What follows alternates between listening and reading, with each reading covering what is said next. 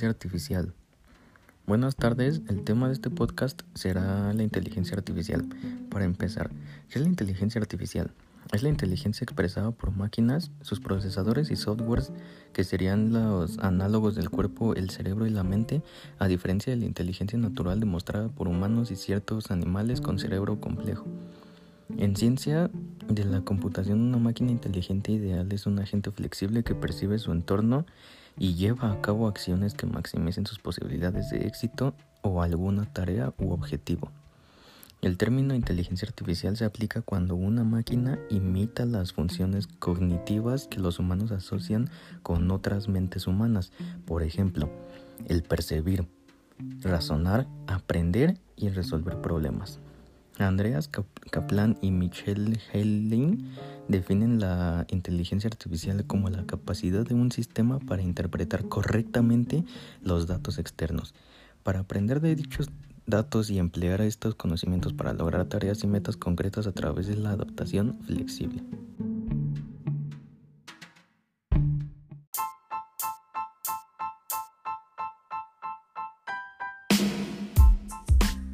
Lo que hace solo unos años era ficción se ha convertido en realidad.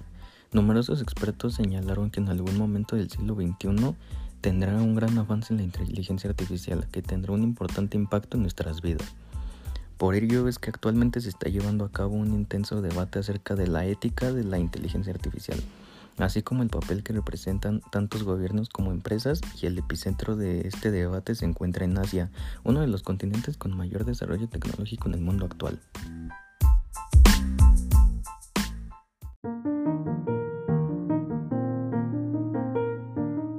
Si hablamos de la ética en el ámbito de la ingeniería artificial, una de las publicaciones más interesantes acerca de los códigos éticos aplicados en la inteligencia artificial fue publicado en el año 1985 por Judith Jarvis Johnson en la revista de Yale Law Journal llamada The Trojan Problem.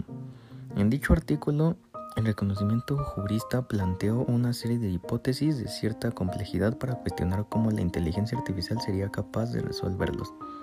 La primera es que por un lado, una persona conducía un automóvil con el sistema de frenos. Ante él, el camino se divide en dos. En el camino de la izquierda hay un total de cinco personas en una calzada, mientras que en la derecha solo hay una. Pues bien, ¿resulta lícito acabar con la vida de una persona para salvar otras cinco? La segunda hipótesis plantea una situación en la que un joven acude a un centro médico para someterse a un chequeo rutinario. En el mismo centro hay un total de cinco pacientes esperando el trasplante de diversos órganos. Dos necesitan un pulmón, dos un riñón y uno un corazón. El joven que ha ido a hacerse chequeos es compatible con todos ellos, así que es un donante idóneo. La pregunta es idéntica a la que se planteó en la primera hipótesis. ¿Resulta lícito matar a una persona para salvar a cinco? Una persona sería capaz de despejar este tipo de cuestiones atendiendo criterios puramente éticos. En ambos casos, Valorando la situación cuantitativamente parece lógico matar a una persona para salvar a las cinco. No obstante, hay diversos factores que son puramente humanos que podrían justificar otra decisión, como por ejemplo el contacto físico. Y si la persona que está en el camino de la izquierda es un familiar o amigo, por lo tanto, es muy complicado que una máquina sea capaz de calibrar decisiones de este tipo. Es por ello que resulta esencial que la inteligencia artificial esté siempre dotada de una serie de códigos éticos.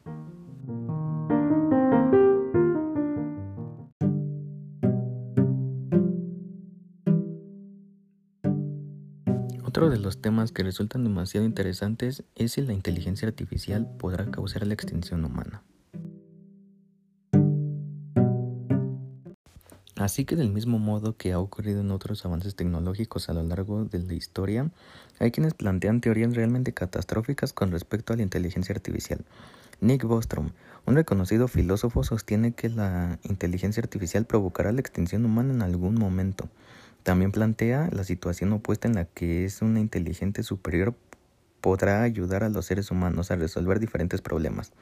Y realmente esto es un debate que tiene puntos tanto buenos como malos a mi parecer. Existe la posibilidad de que la inteligencia humana tenga realmente beneficios para nosotros. Eso me lleva a hablar de las ventajas y desventajas de esta.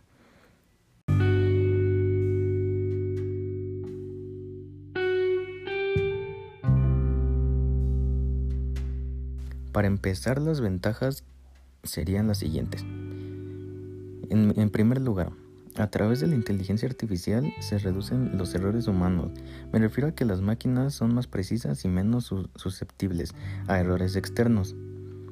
La inteligencia artificial es compatible con numerosos sectores de la industria, o sea que puede emplear desde ámbitos sanitarios hasta el sector de la aviación o de los transportes, entre otros. La inteligencia artificial optimiza al máximo de tal manera que una máquina aprovecha el máximo rendimiento siendo capaz de llevarse a cabo varias tareas al mismo tiempo y dejando de lado las funciones innecesarias. Y pues de otro lado, hablando de las desventajas, pues serían las siguientes. La, la desventaja más importante sería el aumento de desempleo, o sea que tengamos en cuenta que si las máquinas son capaces de realizar las mismas tareas que los humanos, provocaría en que los niveles de desempleo suban. También tiene un costo elevado de inversión en inteligencia artificial. Requiere de una inversión elevada por lo que son las organizaciones más grandes quienes primero estarían implantándolas en sus procesos y su gestión. Y como última desventaja sería que muchos podemos ver, ver que, en qué carecen de valores y sentimientos y que por muy eficaces que sean las tecnologías, pues no son de un ser humano y carece de sentimientos. Así como no conoces límites y desconoces la barrera moral, eso quiere decir que de cierto modo es peligrosa. También hay límites que el género humano no debería traspasar, así que debemos mantener los humanos siempre en control de la situación, entender qué están haciendo las máquinas y controlarlas. No debería tentarnos la posibilidad de ser superhéroes instalando tecnología en nosotros, al menos no más allá de ciertos límites como las gafas de realidad virtual. También debemos proteger los atributos humanos como los errores, los misterios y las ineficiencias que nos corren el riesgo de verse suprimidos por la tecnología. Se está llegando a los límites cuando es complicado seguir siendo humano, como ha pasado con Facebook, que ya se usa para la manipulación malediciente. Entonces las máquinas deberían adaptarse a los seres humanos. Esto es un, es un asunto ético y una decisión política, no es una cuestión tecnológica. Necesitamos definir qué queremos ser y no qué podemos ser. Los beneficios de la inteligencia artificial son muchos, pues podemos resolver problemas energéticos, desalinización del agua, alimentarios. La inteligencia artificial hace como que todo sea mucho más rápido, más fácil, más eficiente para nosotros los seres humanos. Pero en compensación, las consecuencias o efectos colaterales aumentan.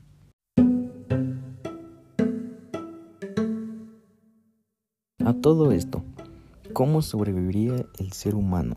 Pues este es el mayor reto al que se ha enfrentado la humanidad hasta ahora, la posibilidad de convertirse en un superhombre, casi un dios no tiene precedentes, aunque es verdad que a veces reaccionamos de manera exagerada a los peligros potenciales.